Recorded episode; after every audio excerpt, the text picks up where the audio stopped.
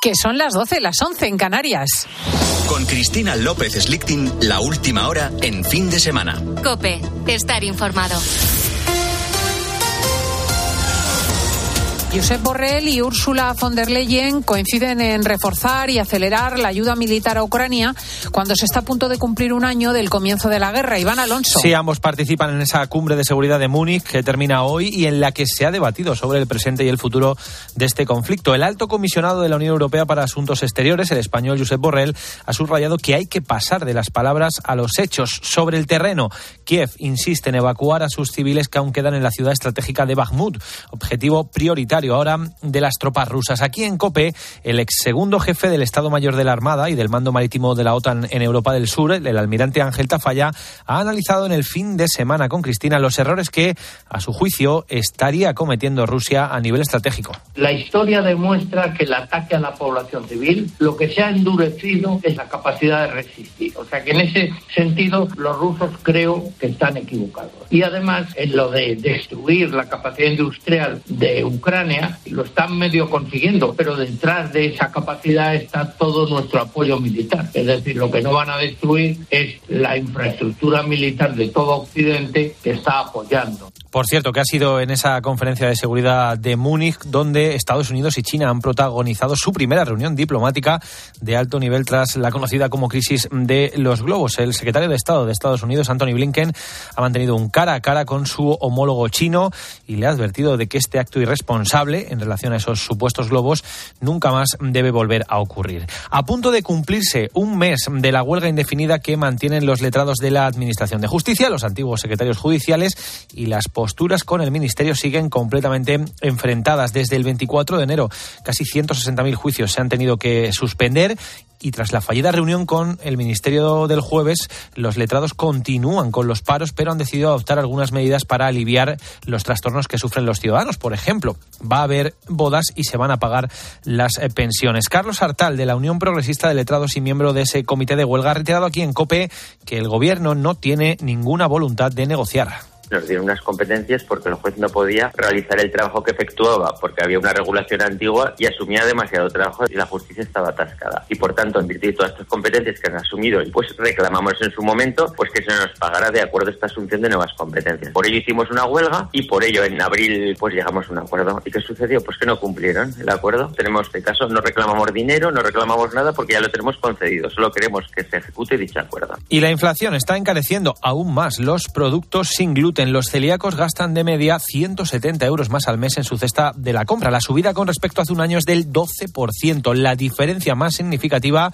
está en el pan de barra y el pan tostado. María Ruiz. Arturo tiene 31 años, es celíaco y es una de las personas del colectivo que denuncia esta gran subida de precios que están sufriendo. Yo solía gastar por semana en torno a los 40 euros y ahora con la inflación y con el elevado coste de los productos sin gluten, yo creo que estoy gastando en torno a los 80 euros y tampoco es que haga una gran compra por semana. Los expertos aseguran que el poder adquisitivo de las personas celíacas se ha visto afectado históricamente de forma negativa. Joan Ripoll es director del grado de Economía y Gestión de la Universidad Abat Olivaceu. En España, una persona celíaca destina a la compra de, eh, de productos alimentarios sin gluten aproximadamente unos 530, 540 euros más de lo que hace una persona que no padece eh, esa enfermedad celíaca. Son los que tienen que ver con el pan, especialmente el pan tostado y las harinas necesarias para elaborar ese pan.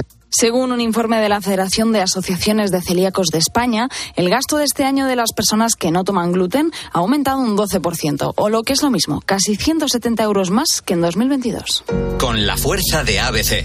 Cope, estar informado. Atlético y Barcelona, protagonistas de la jornada de Liga de este domingo, Luis Calabor. Tras la victoria ayer del Real Madrid 0-2 ante Osasuna en un partido marcado por los insultos de la grada Vinicius y de la polémica del brasileño con el árbitro, sigue la jornada 22 de la Liga y lo hace con el encuentro del Atlético de Madrid a las seis y media ante el Atlético Antonio Ruiz. Quiere el Atlético de Madrid aprovechar el empate de ayer de la Real para acercarse a la tercera plaza eh, de la tabla y para ello Simeone va a poder contar con todos sus hombres menos Savic, eh, que está sancionado a tenor de lo probado en los últimos días. Correa y Griezmann parecen serán la punta en el ataque de un partido ante el Athletic Club que tiene un componente histórico y emotivo y en el que el Atlético de Madrid eh, se suma al homenaje 125 aniversario de los bilbaínos cediéndole su equipación original para que vistan con ella esta tarde en el Metropolitano. Además, a las 9 el Barcelona recibe al Cádiz con el retorno de Sergio Busquets a la convocatoria de Xavi Hernández. A las 2, Elche Español, 4 y cuarto Rayo Sevilla. Y en baloncesto y la final inédita de la Copa del Rey entre Unicaja y Lenovo Tenerife a las 7 de la tarde. Sigues en COPE, continúa ya el fin de semana con Cristina.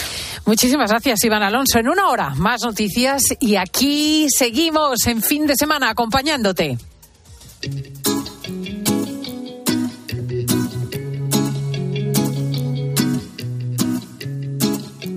Cristina López Slichting. Fin de semana. Cope, estar informado. En la ciudad hay mucha tribu, mucho barrio, hay poco saldo, mucho banco, aves de paso que se quedará. En la ciudad todo se paga. Hola Elsa González, muy buenos días. Muy buenos días, Cristina. Qué alegría, la maestra de periodistas. Además, hoy me puedes ayudar a entrevistar a un señor la mar de interesante. ¿Tú cuánto tardas de tu trabajo a tu casa? Pues caminando 25 minutos y en coche unos 10 minutos. O sea, fantástico. Sí, Bueno, tú eres una bien. excepción, porque el tiempo medio que dedica un español a desplazarse al puesto de trabajo es superior a la media hora. Superior, ¿eh? Y es un eh, para ir y, para, y luego para volver Ahora de nuevo. culturiza mucho, ¿eh? Porque en el metro puede uno venir estudiando una carrera. Ah, eso sí, desde luego te va a dar tiempo a estudiar todas las asignaturas. Bueno, hay alguien que ha analizado las ciudades modernas, las prisas, el estrés, los atascos, los retrasos, y que ha diseñado una ciudad del futuro verdaderamente apetecible. La ciudad de los 15 minutos, un diagrama con forma circular en cuyo centro hay una casa y en torno a la cual pues están todas las cosas a una distancia oportuna, ocio y diversión, abastecimiento, bienestar, educación, trabajo, servicios y sociedad, arte, cultura y salud.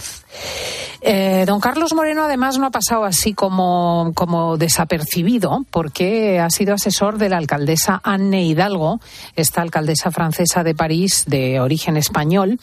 Es un profesor franco-colombiano, científico y urbanista que enseña en la Sorbona de París y que acaba de escribir La revolución de la proximidad sobre este concepto de la ciudad del futuro. Don Carlos Moreno, muy buenos días. Muy buenos días, Cristina. Muchas gracias por la invitación. Qué gusto.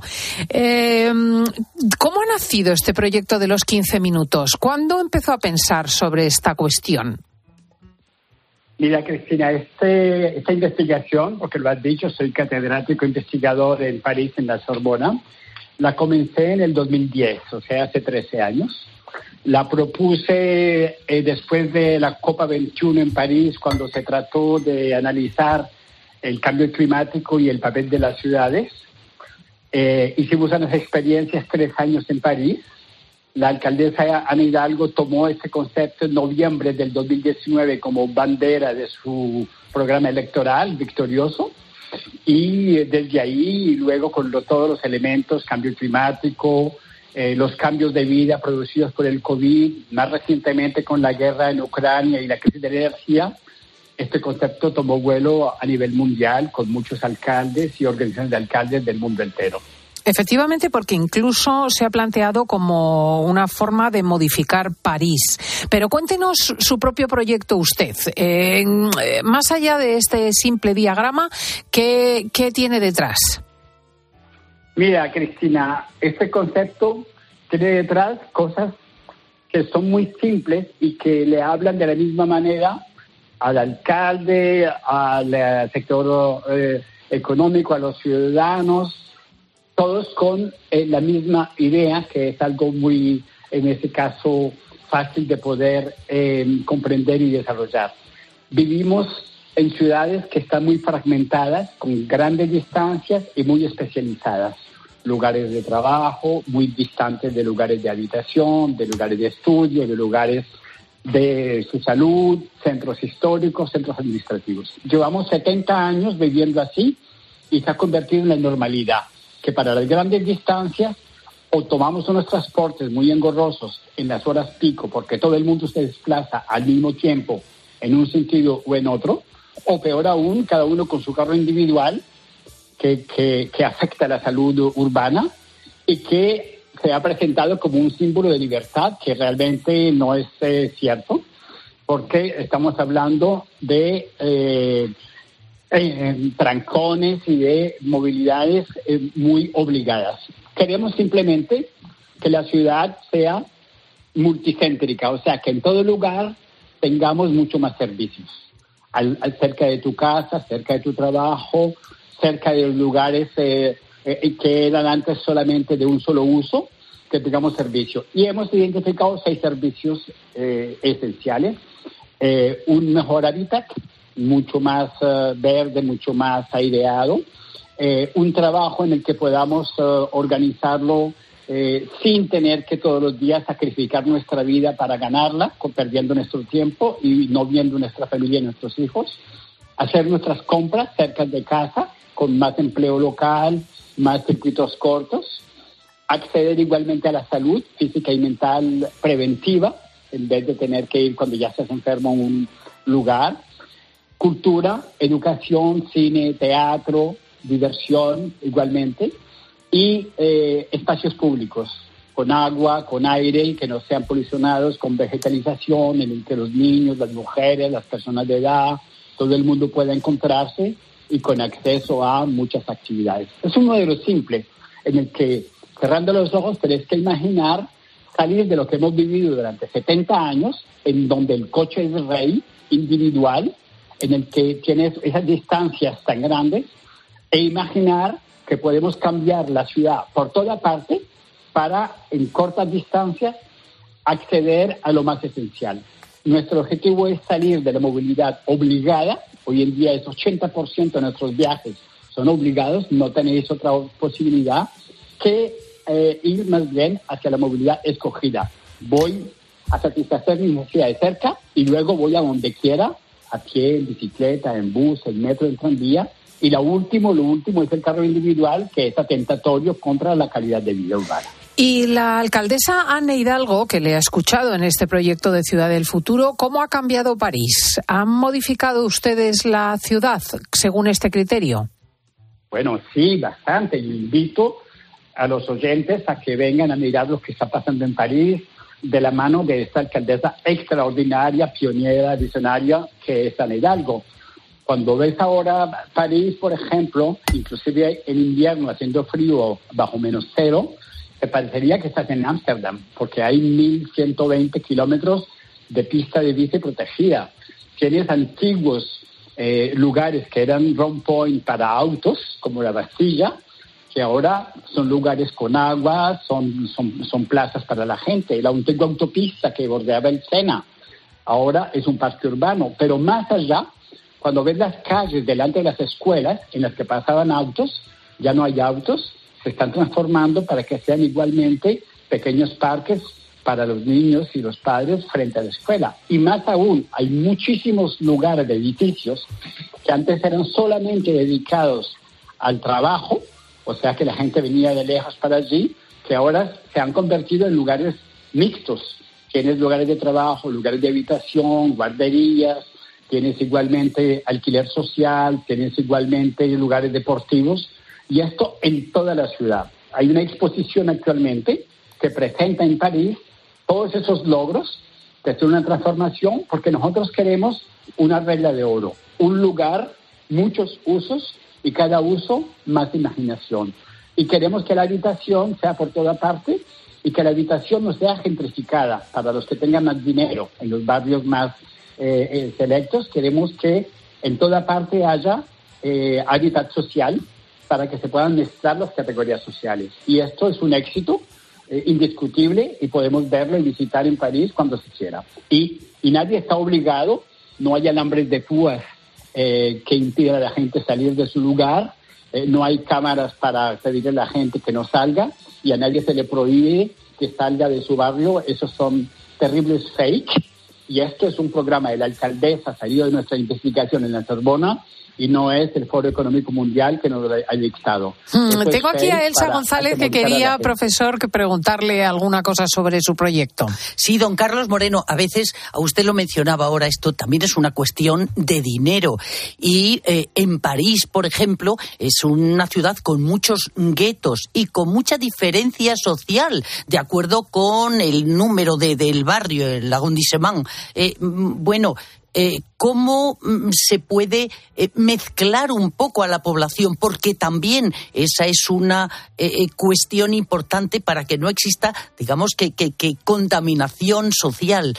Mm, a mí me ha gustado mucho todo lo que ha dicho. Es una cuestión, eh, el progreso tiene que facilitar mm, tiempo personal, es decir, conciliar horarios, menos contaminación, eh, emplear menos mm, tiempo para, para acercarse al trabajo, al ocio pero también es una cuestión eh, social y los retos en París son tremendos.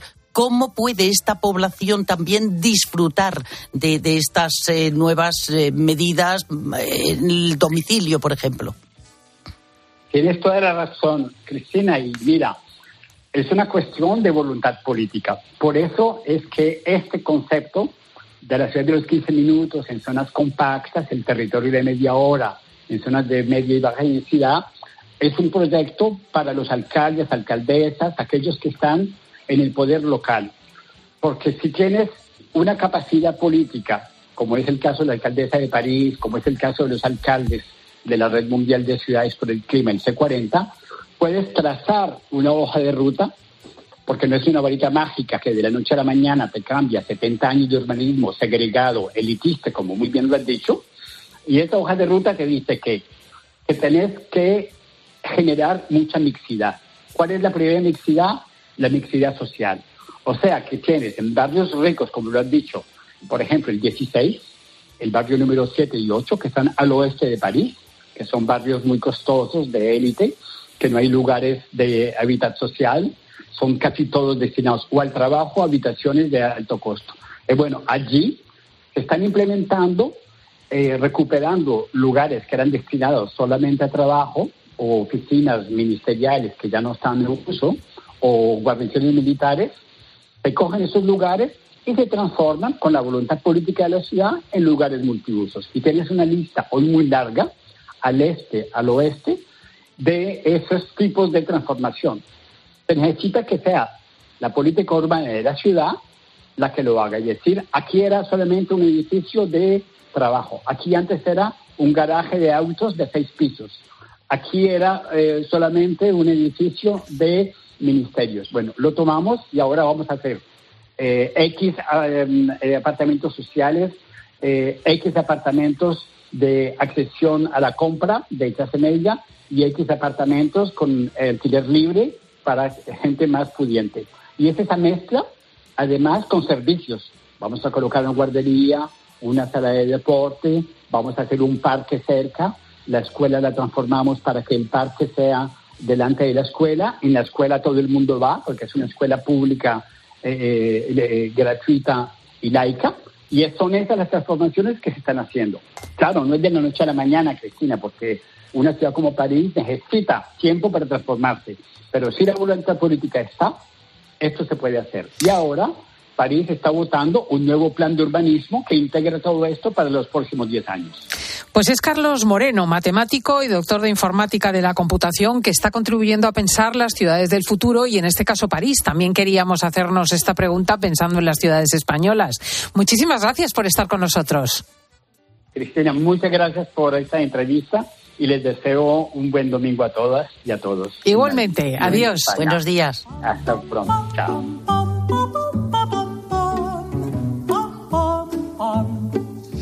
Y hoy me divierte mucho el espacio de quién fue noticia la semana próxima, porque es la condesa, digo yo, de la luz, La condesa Fenosa, fíjate, Elsa.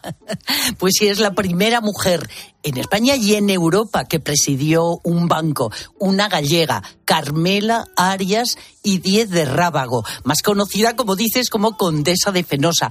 Y es que la próxima semana se cumplirán 103 años de su nacimiento, Cristina. Hablamos de una mujer adelantada a su tiempo que sorprende a todos cuando toma las riendas del Banco Pastor al fallecer su marido, porque va a mandar de verdad diversifica la empresa y multiplica la acción social a través de la Fundación Barrié de la Masa, de la Maza, perdón. Hablamos de la condesa de Fenosa. Pues es eh, una mujer de verdad decidida que, eh, destaca por su discreción y generosidad. Carmela Arias y Díez de Rábago nace en La Coruña el 20 de febrero de 1920. Crece en Barcelona, donde han destinado a su padre. Quiere estudiar arquitectura, pero se lo impide una grave afección pulmonar, porque las venas se acartonan en los bronquios y le produce hemorragias. Bueno, no abandona su formación intelectual y espiritual, es una mujer eh, muy religiosa, pero eh, la enfermedad va a perseguirla durante toda su juventud, durante casi dos décadas, hasta que Pedro Barrié, primo de su padre, que preside el Banco Pastor en ese momento, gestiona su operación en Suecia. Eh, parece que con el único cirujano que realizaba este tipo de intervenciones y quien manifiesta, antes de operarla, serias dudas de que pueda sobrevivir eh, todo sale bien y le espera, la verdad es que una vida larga e interesante y ya entrada la madurez. En 1966, Carmela, con 45 años, se casa precisamente con Pedro Barrié de la Maza y Pastor, quien ha facilitado su operación. Es viudo, sin hijos y 30 años mayor que ella. Ese mismo año se constituye la fundación que lleva el nombre de su marido, eh, dotada la fundación con más de 3.000 millones de pesetas de la época. Hablamos eh, de esa década de los años 60. Una fortuna que gestiona Carmela Arias desde la vicepresidencia de la fundación. Su excelente gestión provoca que en 1970 sea nombrada vicepresidenta del Banco Pastor. Un año después fallece su marido y nuestra protagonista asume la presidencia del banco. Claro, a esta señora le pasó lo que ocurre muchas veces, que llega y todo el mundo piensa, bueno, pues nada, pues una figura decorativa, ¿no? La mujer florero, K sorprendió. Carmela Arias va a adoptar decisiones financieras de calado. Si a veces la necesidad se hace virtud. Bueno, pues esta mujer gallega, culta, pero sin preparación financiera, no se arredra y ejerce con carácter ejecutivo la presidencia tanto del Banco Pastor como de la Fundación Barrié de la Maza, así como de la vicepresidencia de Fuerzas Eléctricas del Noroeste de Fenosa, que es la empresa que crea su marido en 1943. Bueno, ella se plantea mantener el legado del marido de forma prudente, pero la realidad se impone en un momento de profundos cambios en la banca. Estamos en plenos años 70 cambios en la banca y en la sociedad española. Durante 30 años, al frente del banco, eh, se va a centrar en la reordenación de la cartera industrial, prima los sectores estratégicos, establece nuevas eh, participaciones, diversifica riesgos, porque no solo eh, mm, se centra en el banco, sino que se mueve y el banco compra numerosas industrias y otras empresas. Se rodea de expertos financieros, cuenta con la mm, confianza de su hermano Joaquín, que es vicepresidente de la Fundación. Sus colaboradores afirman que infunde respeto, consulta, sabe delegar, delegar, pero es ella quien adopta las grandes decisiones. Es vitalista, trabajadora, incansable, no pierde la templanza ni el sentido del humor incluso en las peores situaciones. Sabe mandar sin mostrarlo demasiado, afirma Enrique Sáenz, que es el último director general que ella nombra en el banco. fíjate, una época donde realmente esto, el mando de las mujeres, que hoy en día sigue chirriando, entonces no te quiero ni contar. La cuestión es que Carmela Arias realiza inversiones que impulsan, que impulsan el tejido empresarial en Galicia. Sí, es una mujer, la verdad es que decisiva en esta comunidad. Y en el mecenazgo de la fundación se centra en la formación y multiplica las becas. Es eh, una mujer con fortaleza y convicciones éticas, muy austera, no aparece en los papeles, en los periódicos, no concede entrevistas. Mantiene algunas empresas del grupo a pesar de los malos resultados, eh, muchas de ellas incluso en pérdidas, pero no pone en peligro eh, la continuidad del grupo. En 1981 aporta la práctica totalidad de su fortuna personal al patrimonio de la fundación y su fortuna era muy elevada. Es sumamente discreta, eh, apenas trasciende su amistad con los duques de Calabria y algunos miembros de la realeza europea. Eh, por ejemplo, Fabiola y Balduino acuden a su casa con cierta frecuencia cuando Ah, están en España, Galicia. Lo que no tuvo es hijos, ¿no? No tuvo hijos, ni los tuvo en el primer matrimonio el marido, ni ella ya eh, cuando se casa. Pero eh, su gran pasión es, es su familia, tiene bastantes eh, sobrinos. Seguramente por eso el momento más doloroso, Cristina, se produce en 1999, eh, cuando tiene que elegir entre sus Madre sobrinos. mía, madre mía, madre Ella mía. ya tiene una edad, España está, bueno, como todos los países al borde del siglo Y eh, tiene que poner el banco ya en nuevas manos.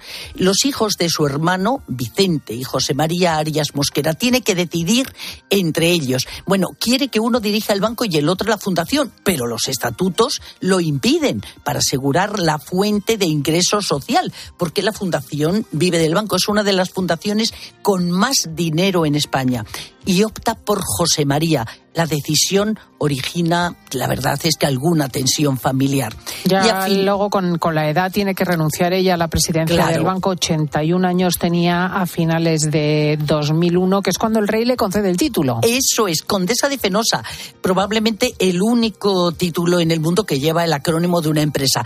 Antes eh, le habían otorgado este título a su marido, pero eh, se extingue con el fallecimiento al no tener descendencia, como decíamos. Bueno, permanece como consejera y presidenta de honor del banco y en la práctica no abandona la gestión de la fundación y ya tiene ochenta y tantos años.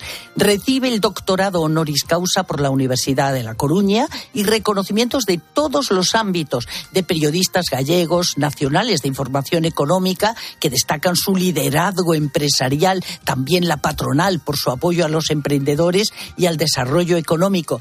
Y le conceden decenas de galardones por su aportación humanitaria de reinserción de presos, discapacidad, drogadicción, educación, cultura, como la restauración del Pórtico de la Gloria, que depende de esta O fundación sea, este de la esta Maza, ¿eh? última restauración que conocemos con la Eso es, recuperación y del que color. realizan los japoneses es obra de Barrié de la Maza y es una de sus últimas decisiones antes de, de su fallecimiento a finales de 2009 con 89 años. La crisis financiera provoca que dos años después, afortunadamente ella no lo verá porque la verdad es que hubiera sido muy doloroso, el Banco Popular adquiere ya el Pastor, después es absorbido por el Santander. Unión Fenosa es adquirida por Gas Natural en 2009, ahora Naturgy. Y la Fundación Barrié de la Maza, receptora de su fortuna, ocupa, sigue ocupando un lugar preferente en el ámbito fundacional europeo, con intensa actividad en Galicia. Y la verdad es que esa empresa sí que se mantiene y siempre con objetivos eh, sociales y culturales centrados en Galicia.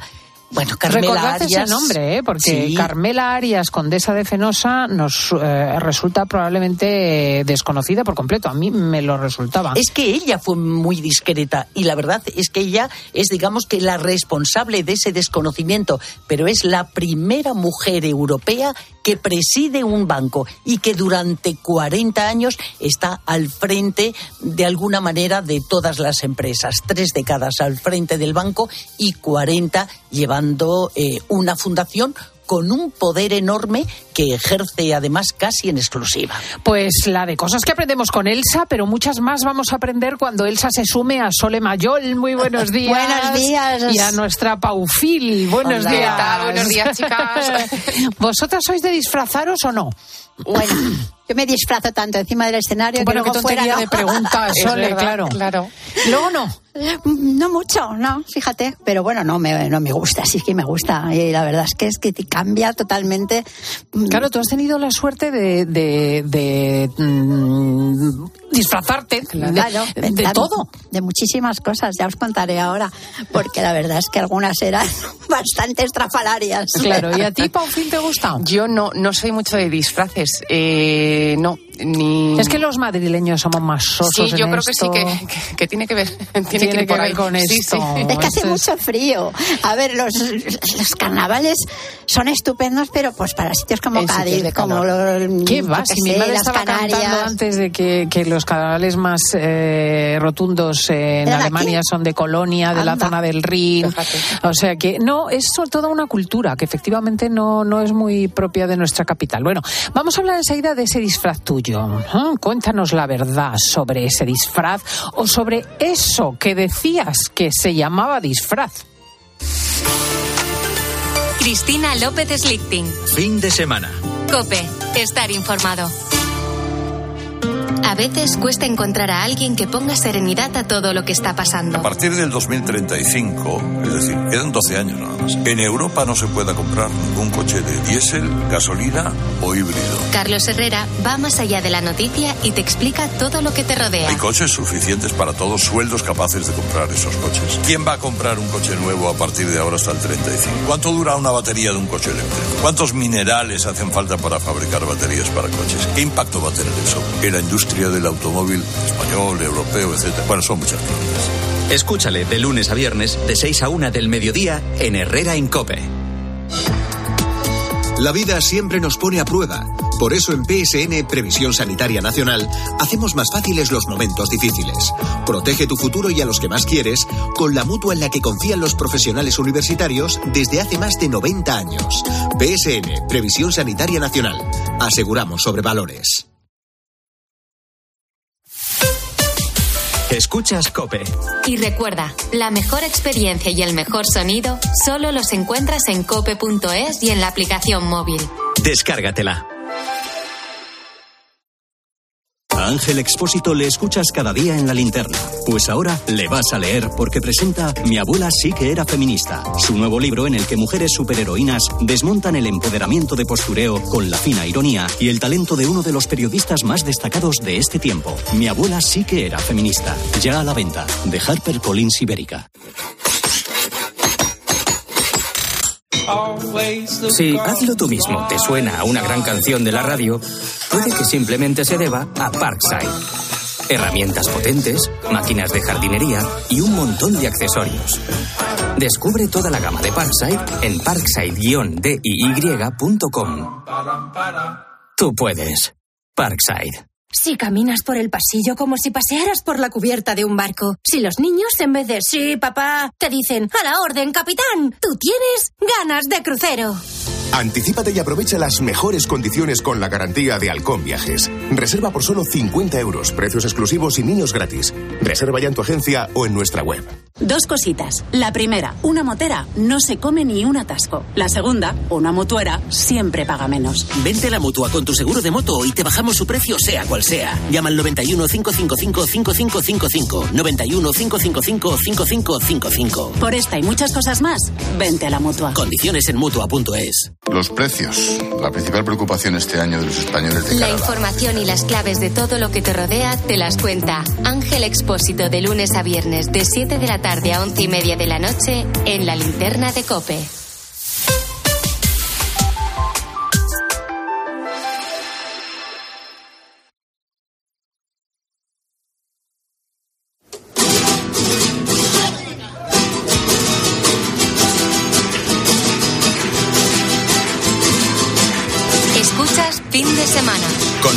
López Slichting. Cope, estar informado.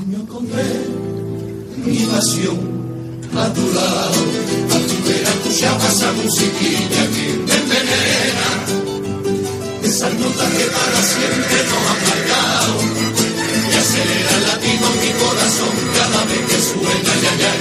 Desde niño encontré mi pasión a tu lado. Yo creo que el carnaval, más que un conjunto de actos, es una actitud. El ingenio de un gaditano, la mordacidad de un canario. Eh, claro, es que eso es lo que hace el carnaval. ¿eh? Laura nos ha traído también un impulso para los oyentes.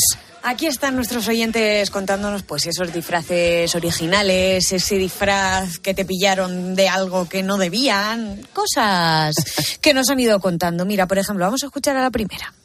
Bueno, creo que me he disfrazado tres o cuatro veces en mi vida, pero os voy a contar la más sonada. Mi padre era guardia urbano de Barcelona, se venían los carnavales y yo no tenía disfraz, así que ni corta ni perezosa cogí un uniforme oficial de mi padre. Eh, me fui a la Rúa, a las Ramblas, toda contenta con mis amigas y un súper disfraz, daba el pego. Lo que no conté es que mi padre estaba controlando la Rúa. Un superior suyo lo vio y le dijo, tu hija está en la Rúa y iba con un uniforme. A las que mi padre me localizó, me dijo que estaba muy guapa, pero que ya hablaríamos en casa. Eh, creo que estuve castigada hasta los carnavales siguientes y ya no me disfrazé. ¿Qué te parece? Esos eran castigos, no los Qué actuales. historia, ¿eh? Qué historia, menudo disfraz. Qué graciosa. La pillaron con el carrito del helado. Yo os ¿Tú, tengo que Cris? contar una vez A que ver. nos disfrazamos, bueno, en- estábamos trabajando, pero fue una- yo creo que fue bastante divertido. Era unos días antes de Navidad, estaba todo hasta arriba y estábamos, teníamos una actuación de virtudes en el Ritz. Y mm, no había camerino, entonces nos dejaron una habitación. Pero cuando tenías que ir hasta el sitio donde teníamos que hacer la actuación, porque era una sala que estaba un poco en el quinto pino, exactamente, pues de pronto nosotras íbamos a, íbamos a entrar a hacer la función, que era una cosa como de mujeres, así, desde la historia, no sé qué, y íbamos de monos, porque hacíamos, emulábamos un poco el mono este de, de 2001, Odisea en el espacio, y poníamos la música y todo eso, en vez de tirar un, un hueso, pues tirábamos esto del amasar. Un rodillo. un rodillo de amasar. Y íbamos vestidas de mono porque no nos podíamos poner otra cosa. O sea, es que íbamos vestidas de mono enteras. Y teníamos que pasar por todo el Ritz con la gente súper. Todos mm, súper. Pero la que- cara era de mono también, ¿no? Todo, todo. Lo que Ah, pasa es que la entonces- llevamos debajo de. O sea, nos habíamos puesto. No había la- el mono le llevábamos. La cabeza cara colgando. la teníamos debajo del brazo. y la gente alucinando, cenando. buenas noches, buenas noches, buenas noches, buenas noches. Pero bueno, no, no lo perdáis, que llegamos hasta ahí, la gente alucinando, hicimos la actuación, funcionó muy bien. Y después de esa teníamos otra en otro sitio que era en el casino de Torrelodones. Tuvimos que salir zumbando vestidas de mono y salir carretera diciendo, y había unos policías para decir, por Dios, que no nos pare. vestidas de mono hasta allí. Hicimos las dos funciones y salieron muy bien, pero mira, nos, es que nos ¿Y de dónde se saca un disfraz de mono? Porque no, es muy complicado. No lo hicieron, o sea, es que Ah, éramos porque de es que eso son palabras mayores. Sí, sí, sí. Claro, Así que empezábamos claro, Con, con la música y tal, y fue una maravilla. Oye, y a mí que no me gustan tampoco nada los disfraces, nada. Y todavía em, estos carnavales, cuando no ocultas la cara, bueno, pues mm, como soy espectadora nata, pues me encanta verlo y tal. Pero cuando además te cubres la... es una cosa que llevo fatal. Es que, insisto, es No toda gusta. una flexibilidad mental, porque yo siempre cuento esa anécdota de los carnavales canarios donde me han invitado tantas veces ¿A y de te repente estás, eh, bueno, eh, lo que me alucina son esos pueblos, porque estás en Las Palmas de Gran Canaria o estás en Santa Cruz y de repente mm, te dice Ángel Llanes, oye Cristina, ¿puedes venir un momento? Mira, es que te presento al concejal de urbanismo y entonces ves un gigantesco tío de dos metros que es realmente una valquiria con una melena larguísima y dos trenzas, con unos pechos descomunales, rodeado de cinco tíos, todos exactamente iguales porque van de una troupe de vikingas. Y tú, eh, y encantada de conocer, eh, encantada de conocer. Y entonces tú dices, pero esta gente es de un cachondo que te puedes morir. Pero es que es estupendo porque también, es que tú no eres tú. Es que tú cuando estás disfrazado eres otra persona. Exacto. Eres el personaje que estás en- haciendo. Y con una naturalidad. Y ves a un tío que a lo mejor es absolutamente tímido en su vida normal, que se viste de mujer y se pone ahí un no sé qué, y de pronto es un cachondo Mm. y, te, y te ríes muchísimo, pero se quita el, el disfraz y sigue siendo igual de tímido. Es extraordinario. Yo de verdad pienso que es un problema de apertura mental. Y de, de disfrazarte, lo primero la cabeza. Si te pones cualquier cosa en la cabeza, una peluca de lo que sea, pues si te pones unas orejas y unos dientes ya eres un conejo, lo demás ya puedes ir igual normal y corriente. Si puedes salir unas lanas, eres un león. Es cualquier cosa que te pongas en la cabeza. Las Ah, en la pelucas cabeza, son mira. fundamentales. Vamos a escuchar a más. Hablando de disfraces, yo me acuerdo haberme hecho un disfraz con una bolsa de basura de estas grandes y un gorro negro de plástico y pinta la cara y bueno, cutre porque era un día de lluvia y cuando me di cuenta ya estaba todo hecho polvo, nada, a la media hora de salir de casa, mojado y todo hecho polvo, pero bueno, la verdad que fue para tirar, pero bueno, fue bastante barato. Imagínate los que. Ver la ventaja. Pero la que ventaja fue bastante Que barata. llevar algún agujero para respirar. Ya, porque... sí, porque se puede, vamos. Ahora, eh, eso le viene bien para la lluvia. Sí, sí. Sí, la bolsa de basura claro. y no, así no se moja. La que mocha, la- también se disfrazan Ay, muchos de mocha. ¿De O mocha? sea, tienen la, la carta, sí, lo de La fregona, sí. Ah, La de mocho. Ah. típico mocho de fregar. Pues se pone aquí la parte de arriba como roja, aquí se pone una cosita verde y todo lo demás, pues tiras. Pones tiras, tiras, tiras azules o verdes o lo que Ay, sea. yo y pensaba ya que eres de peluca en la cabeza, o sea, entero de... de... entero, Ay, qué o bueno. sea, la parte de arriba el plástico este, sacando la cara. ya está. Ay, qué suficiente. Es muy fácil en realidad disfrazarse. O sea, con muy poco puedes tener un disfraz estupendo. Hay gente que le da por mm, quedarse en calzoncillos. O como mi primo que se disfrazó una vez de Cupido, se puso una especie de pañal y, Y ala, ya está. a A la calle. Bueno, y unas alas. Ay, unas pero me alas, ese disfraz de Sí, Cupido. bueno, Es no. sencillo, simple. No te imaginas el, el espectáculo que dio en Hay el que pueblo toda la noche. Espero ¿eh? que fuese un poco Y gordito, qué frío. porque pega No, así Pero escúchame por la noche, qué rollizo. frío, tía, ir así. Era en la fiesta de septiembre, que, Pues frío. que ya en, en el pueblo hace bastante frío. Claro. Y toda la noche fue con el pañal y las alitas. Y tú no veas a todo el mundo. Mira a tu primo, mira no sé qué. Sí, sí, aquí. Es, es peculiar. Sin complejos, sin Es que, y luego eh, tú puedes tener en tu casa un disfraz multitarea, o sea, multiusos. Mm, otro de mi pueblo, Jorge, eh, tiene un disfraz de sevillana y se lo pone para cualquier cosa. Le vale se va a una carrera de motos y se pone el disfraz de sevillana. Se la fiesta del pueblo, Se lo los pone. toros, se pone el disfraz de sevillana. Siempre igual, ¿no? Sí, sí, sí. Lo sí. amortiza bien. Sí. tú Yo te de niña tenía casa el de y- el de Caperucita Roja. todo tipo de... o sea, Para siempre, vienen toda la mis edad. sobrinos, vienen mis amigos y, oye, que me tengo que disfrazar. Digo, bueno, Ay, ¿por qué lo tienes? ¿Por la pues carrera artística? todo lo guardo. Ay, claro. Ah, lo- Porque y- yo pero lo te lo dan todo. después de una Qué obra, ¿te bueno. quedas con el vestuario? Algunas cosas sí, o cosas de Ah. virtudes las tengo yo y otras cosas que claro. hemos hecho que son nuestras. O sea, pensar en ti cuando Sí, tenga claro. que recurrir a Tengo semejante, uno, ¿eh? uno que, que siempre es un éxito, que es de rabino. Que fíjate que es una tontería que lo hacíamos nosotros, que hacíamos de rabinas.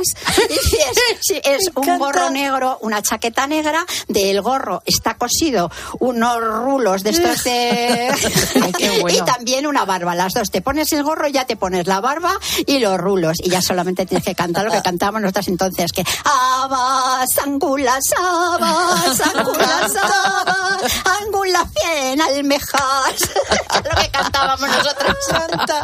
Pero te puedes disfrazar de bruja, te puedes disfrazar de cavernícola, de lo que quieras. Tengo en mi Oye, casa. pues ya sabemos. Qué bien, pues oye, cuando nos surja Sí, sí. así un este... Lo voy a alquilar. Oye, pues eso hay, Hay negocios, negocios, ¿eh? sí, sí. Fíjate, vamos a escuchar otro. El año pasado no se me ocurrió otra cosa que disfrazarme de muñeco Michelin con mi goma espuma, así en plan súper gorda. Pero tuve, tuve varios problemas porque para empezar quise meterme en el coche y no cabía. Así que mi hermano tuvo la brillante idea de quitar la bandeja del coche para meterme en el maletero. Pero eso no es todo porque luego estaba yo de fiesta dándolo todo. Cuando voy al baño me quedo pillada entre dos puertas que no podía salir y claro, la gente aporreando y yo ahí que no, sé qué- no sabía qué hacer. Bueno, estoy viendo al primo de Laura, señoras y señores, pero es que no son solo las eh, alillas que le salen por detrás esponjosísimas en blanco, es que tiene todos los pelos de la tripa al aire, una cosa negra, y luego gafas cuadradas y frente despejada. Sí, o sea, este señor lo que tiene es una presencia de ánimo extraordinaria. Tú tienes otra foto de cuando hacía de la mala de, de Uy, Blancanieves. qué guapa. Hoy esto lo tendría que ver la Lomana, la madre de Blancanieves. Mira, mira qué guapa. La mala, la mala, Mayor. la bruja de La, ma- la madre de Blancanieves, la Bueno, madrastra. pero es buenísimo. Esto es profesional, Sí, claro. sí, claro, pero ya, total. Ostras, Pero bueno, total. yo cuando empecé, que empecé haciendo así que pasé cinco años en el Eslava y hacíamos una escena pequeñita que era preciosa, eh, lo hacía con Yaya García Lorca, hacía de, de niño y yo hacía de gato. No, al revés, ella hacía de gato y yo hacía de niño. Y a mí me pusieron calvo con unas flores y con no sé qué. Y teníamos que cenar porque te hacíamos dos funciones y a veces te traías la comida o la cena o lo que sea a los- al teatro. Pero otras veces ellos salían porque no tenían que quitarse nada. Y yo, y yo salía calvo completamente y la gente decía, ah, mira, un, un niño calvo. y, no, y bueno, pues ahí estaba cenando y luego me volvía otra vez, nos parecía la cosa más normal. Me encanta. Los actores son así, claro, absolutamente. A ver, ¿qué vas a hacer? Vamos a escuchar más. Bueno, pues eh, yo el año pasado por carnaval me, me- me disfracé de, Peter Pan, o, o al menos lo intenté porque me hice yo el disfraz y oye, no debió salir muy bien porque la gente me miraba y me decía, mira, ese es el de Cruzcampo. Está muy bien cuando tú vas todo empeñado por una cosa y resulta que tienes el aspecto Es que hay que ser muy mañoso contraria. para hacerte tú el, traje, el disfraz. Sí, sí, Vamos, me sí. parece dificilísimo. Súper complicado. Pero hay gente muy mañosa, ¿eh? Sí, sí, sí, sí. Os tenía que decir también que si te que, que algunas veces te puede incluso cambiar la vida, porque mm, mi hermana me cuenta que hasta los 15, 16 años, pues era una, una chica muy alta, muy alta, muy delgada, que entonces no se llevaba tanto, que ahora sería pues eso, justo, justo, pero los cánones de la belleza en ese momento eran como chicas un poco más con más curvas. Y, y nada, no le hacían caso los chicos y no sé qué y tal. Y había una fiesta de disfraces y dijo, bueno, Esta se daba mía. muchísimo corte y tal. Estaba como con la. No, no, no tenía ninguna. No, no, no, no estaba, no estaba bien. Poca complejada. No, sí. Y entonces se cogió y se hizo un traje de hawaiana. Se puso una, una blusita con el sujetadorcito abajo, me imagino que el, el- pues eso, que era del bañador o lo que sea, y por abajo se lo hizo todo con unas, pues bueno, con lo que es exactamente la braga grande, y luego la parte de arriba, pues cosas colgando con de colorines. Se pintó, se maquilló y de pronto todos los que no habían hecho ni puñetero caso Se quedaron, mira qué oportunidad. Y a partir de ahí dijo que bueno, que, que fíjate, de, de, de una fiesta de disfraces a. Bueno, y ¿Se atreverse. descubrió? Sí, sí. Y aparte, a partir de ahí dice, coño, pero estoy muy buena. es que el disfraz te permite autoestima. tentar algo distinto. Sí, a mí eso me pasó. sí, otro sí. estrato social, otra definición física, otro sexo. Puedes tentar y jugar con cosas que te atraen y que normalmente están prohibidas. Total. Luego está muy de moda también imitar eh, pues eh, a los de las películas, las series, lo que sea, disfrazarte de personajes. Y esto es lo que hacen muchos. Yo tengo una anécdota graciosísima de un disfraz. Cuando era pequeña me dio por disfrazarme de un teletabi. Teletabi amarillo, porque era Lala y yo quería ser Lala. Entonces iba por la calle y la gente se pensaba que era una alienígena embarazada. Y bueno, y que a mi parto porque a ver qué salía de ahí abajo. Que no sé, un mutante o algo así. Sí. Y sobre todo que algunos me decían que iba a ser como la autopsia del caso Roswell. Ay, por favor. Increíble. Horrible.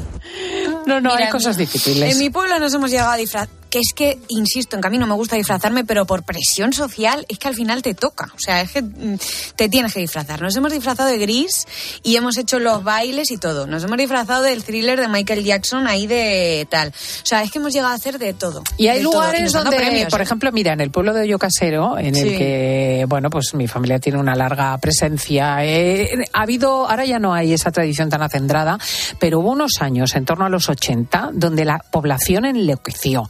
Y entonces hacíamos pandillas de 20, 30 personas que de repente recreaban la vida de los faraones, la vida de los prehistóricos, la vida de los monstruos de mar, la- con una veracidad y trabajando durante semanas en verano para coger un tráiler gigantesco del campo y constituirlo en nave espacial y pintar a todo el mundo de color plateado y ponerle cuernos y con una capacidad creativa Sí, que sí. llegó a llamar la atención de la provincia. Pero tiene que haber un líder, una lideresa, quiero decir, alguien que, que arrastre y Sí. tal para Yo convencer no sé cuál sería hacer, ahí en esa época el, Claro. el detonante, pero es verdad, porque se ha extinguido esa enorme potencia. Hoy hablábamos de eh, carnaval de Canarias, eh, de Cádiz, pero sí quería hablar del carnaval de Ciudad Rodrigo, el más antiguo de España, que los reyes católicos a finales del siglo XV autorizan el carnaval, que por cierto tenía que pasar, en fin, la censura.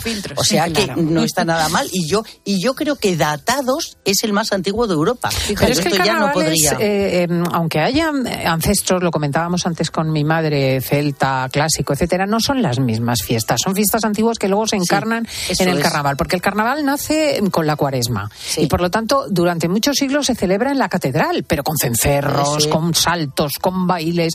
O sea, es la capacidad de desinhibirse antes de la cuaresma. Eso es. Entonces, realmente ahora es muy es que también se está, como eh, los niños van al colegio ya disfrazados, que antes yo creo que se eso no se hacía, cuando nosotros hombre. éramos pequeños, yo creo que no se hacía. Pero más tarde, de, pero vamos, yo a mi hijo le he disfrazado de todo, Yo de también. pulpo como el de Pulp Fisher, uy, no Pulp Fisher, por favor, los actuales. Eso es horrible, por cierto, cuando te toca con niños pequeños el día de Ay, ay, ay, el Pero mundo lo bien que se lo pasan. Dios mío, Dios mío. A mí me Ya. ¿Y plantaron una padres? vez un disfraz que, mm, socorro, era como una especie de bruja con una peluca naranja y negra, pero es que me pintaron los morros mm, como si fuera Carmen de Mairena. Y tengo fotos por ahí que las veo y digo, pero ¿quién me puso así, por favor? De verdad. Luego tenía otro dosito que era más mono. Ay, yo siempre, eh, dejadme contar antes de dar paso a Paufil el trauma mío de mi vida, porque es que se me había olvidado Laura, Ay, que venga. es ese día en que mi madre, con este sentido práctico absoluto, decide que para el- la fiesta de disfraces del cole yo me voy a vestir de jardinero.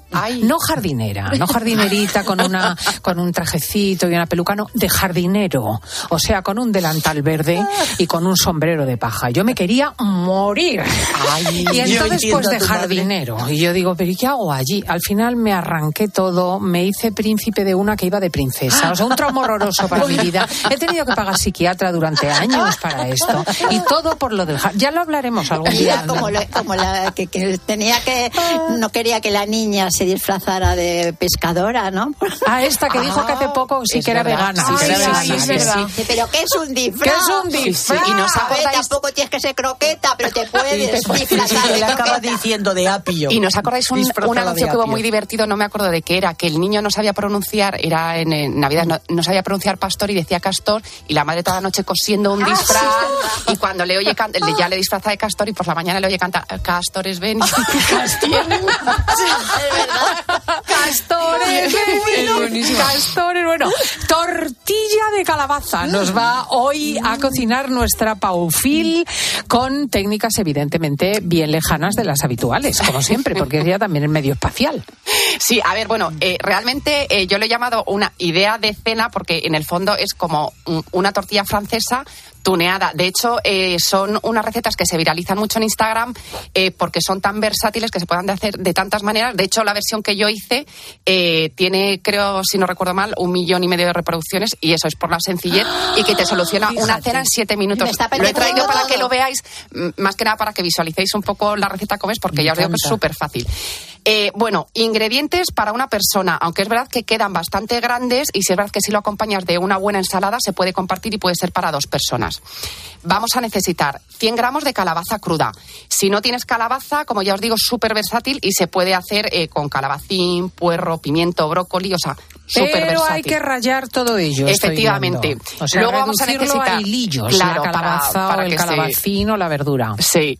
Luego vamos a necesitar, eh, bueno, pues eso, 100 gramos de calabaza, dos huevos, eh, sal y pimienta al gusto, dos rodajas de tomate y una loncha de queso. Yo he usado el Abarti, que es eh, bajo en grasas, y- pero bueno, el queso en, en esta receta es opcional porque es verdad que es una tortilla que queda bastante jugosa y bueno, el que sea intolerante, no le guste el queso, no lo pueda tomar por dietas y demás, sin queso. Elaboración, pues súper fácil, como ya has dicho, Cristina, eh, tenemos que rallar la calabaza. ¿Vale? Y la reservamos. A continuación, en un bol batimos los dos huevos con un poquito de sal, pimienta y también los reservamos. Eh, en una sartén tenemos que poner una cucharadita, bueno, no, una cuchara, unas gotas de aceite, engrasarla y eh, ponemos la calabaza con un poquito de sal y la salteamos en torno a unos 3-4 minutos a fuego medio alto. Eh, a continuación echamos los huevos con la sal y la pimienta y le damos unas vueltecitas hacia la sartén porque tiene que quedar de forma redonda, ¿vale? Para que se extienda bien por toda la sartén. En ese momento bajamos a fuego medio bajo, ¿vale? y en la mitad de la tortilla el- la loncha de queso la, eh, la partimos por la mitad y en la mitad de la tortilla ponemos las dos, eh, las dos mitades, encima ro- las dos rodajas de tomate y ahora eh, lo que tenemos que hacer es tapar la sartén para que haga modo horno y se cocine a fuego medio bajo durante tres minutos más o menos. Entonces, en cuanto veamos que el queso está ya fundidito y que el huevo ya está prácticamente hecho, destapamos y con una con la, la ayuda de una espátula o una lengüeta eh, cerramos la- Doblamos, do- o sea, sí, como la una- cerramos hacia como el una lado pizza calzone, claro sí, la cerramos como hacia el una lado de, de- del relleno y nada la servimos y como os digo la- si la acompañas de, de una ensaladita y tal tenemos una idea de cena fácil muy versátil y ya os digo que queda súper súper rica está apeteciendo todo. También. Pero además muy fácil. Tendréis Es que que es buscarlo en. Paufil porque en definitiva es una eh, tortilla con cosas quieta. a la que pones luego queso y tomate quieto. Pero queda muy vistosa. En vez de tomarte una tortilla francesa. ¿La has hecho con batata? Que a mí me encanta. Ay, pues no, pero tiene que quedar así Porque dulcecita. como está dulcecita, claro, pues igual. como esto, pero claro, se raya. me encanta. Sí, sí, A mí sí. también me encanta la batata, sí. Y Claro, ahora lo que estamos pasa- en el tiempo, ¿eh? Lo que pasa es que la batata a lo mejor tarda más que la calabaza en hacerse, ¿o no? Pero bueno, No rayada, tiene- Claro, rayada a lo rayada mejor queda es- finita. A lo mejor necesitas algún minuto más, incluso con un poquito así de ajito que le da sabor y puede quedar rico. Al final, como os digo, súper versátil y cualquier verdura que, que pimiento, cualquier. A mí lo que me alucina de, de Paufil es esa forma de meter las verduras rayadas en todo tipo de cosas, porque al final acabas comiendo verduras a todas Claro, horas y es no que te das es súper cuenta. completo porque estás comiendo proteína, verdura. sí. A los dos niños tiene que ser estupendo. porque Claro, si les no, a los engañas niños un les pones poco. una cosa verde ahí y dicen ¡no! Es que en realidad lo piensas y puede ser con calabaza, pero puede ser también con zanahoria, puede ser con calabacín, puede Claro, ser... ya os digo que son súper virales, o sea, por Instagram se ven muchísimas de estas tortillas y es por eso, porque son tan versátiles que al final, y bueno, yo les he puesto queso y, y tomate, pero les puedes poner, yo qué sé, eh, atún, eh, aguacate, o sea, que, que es súper... Bueno, súper voy a- fácil y voy a darme Para cena, creatividad. sobre todo para cenar, Sí, es que ahora llegas en casa, quien no tiene dos huevos, un poquito de Sí. verdura por ahí perdida, un tomate y queso, pues lo haces en un momento. Es como un crepe. Sí. Se- así la pinta, tú lo ves de así de lejos y dices, uy, un crepe, pero, pero luego está mejor, que es más sano. Más sano, mucho más Fíjate saludable. cosas. Bueno, pues eh, os voy a tener que decir que en breve nos vamos a eh, saludar a la actriz de Cerdita. Ah, Viene al estudio, vamos a entrevistarla y es parte de todo el elenco de actores que se han visto bendecidos por los Goya, ¿no? No sé si Sí, habéis sí. visto las películas de los Goya. Pues no todas. Mira, sin embargo, vi la de. eh, ¿Cómo se llama? La que no le han dado ningún Goya. Fin- la de ah, la de, mm, la de Cataluña. Sí, que Ah, me encantó. Alcarrás. Alcarrás, y me gustó muchísimo y me da pena que no le hubieran dado ningún, ningún Goya. Sí, pero en comenté general, que quizá porque es como un poco un documental, ¿no? Sí, pero estaban bien porque son actores. O sea, Sí, luego me lo y- cuentas y también, también me sí. gustó muchísimo que les dieran también a las dos, a las dos personas que son, a las dos chicas de, de Cinco Lobitos, que están estupendas, la madre y la hija. Oye, y lo de Carlos. Saura, que, que- que casualidad también, justo fallece la víspera, ¿eh? De, No de hubiera podido del- ir, yo creo, de todas maneras, ¿no? No, Porque lo tenían no. todo pensado para No. que él no viniera, pero vamos. Pero sí, bueno, lo hubiera recibido también, en vida. claro. O sea, yo cuando lo leí vi esa noche, día, digo, fíjate. vamos. Es que no se puede esperar tanto. Eso es. Los Eso es homenajes a la gente. Hay que Eso lo tenemos antes. que aprender. Hay que homena- sí. homenajear rápido y en vida. Gracias a Sole Mayol, a Paufil, a Elsa González. Las homenajeamos a los tres y nos vamos a las noticias. Buenos días.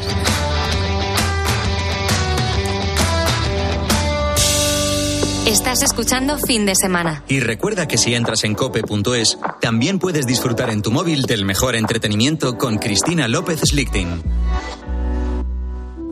¿Y tú que vives en un chalet? ¿Qué necesitas para tu seguridad? Yo quiero que nuestra casa esté protegida, pero también me gustaría poder ver qué pasa en el jardín cuando están mis hijos en la piscina. Pues con la alarma de Securitas Direct no solo estarás protegido frente a robos, también puedes acceder a las cámaras de exterior para ver lo que pasa en el jardín y configurar avisos inteligentes. Y es que tú sabes lo que necesitas y ellos saben cómo protegerte. Llama ahora al 900-666-777 o entra en securitasdirect.es y descubre la mejor alarma para ti. Escuchas Cope. Y recuerda, la mejor experiencia y el mejor sonido solo los encuentras en cope.es y en la aplicación móvil. Descárgatela. Programa doble de la gran Lina Morgan.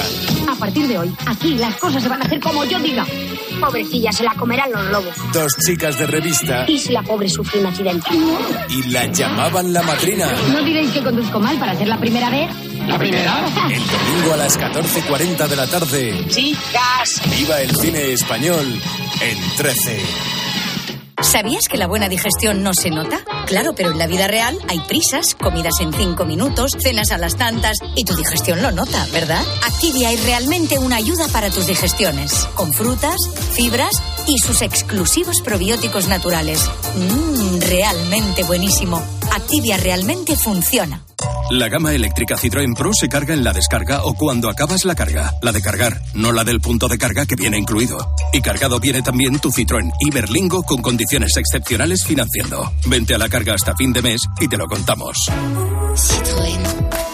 Financiando con PSA Financial Services. Condiciones en citroen.es. Dos cositas. La primera, según están las cosas, necesito que me ayudes a ahorrar. La segunda, yo me voy a la mutua. Vente a la mutua y además de tener descuentos en carburante, te bajamos el precio de tus seguros, sea cual sea. Por esta y muchas cosas más, vente a la mutua. Llama al 91 555 5555. 91 555 5555. Condiciones en mutua.es. Tenemos por delante grandes noches de radio, seguro. La radio siempre. De lunes siempre. a viernes desde las once y media de la noche, todo lo que pasa en el deporte te lo cuenta Juanma Castaño en el partidazo de Cope.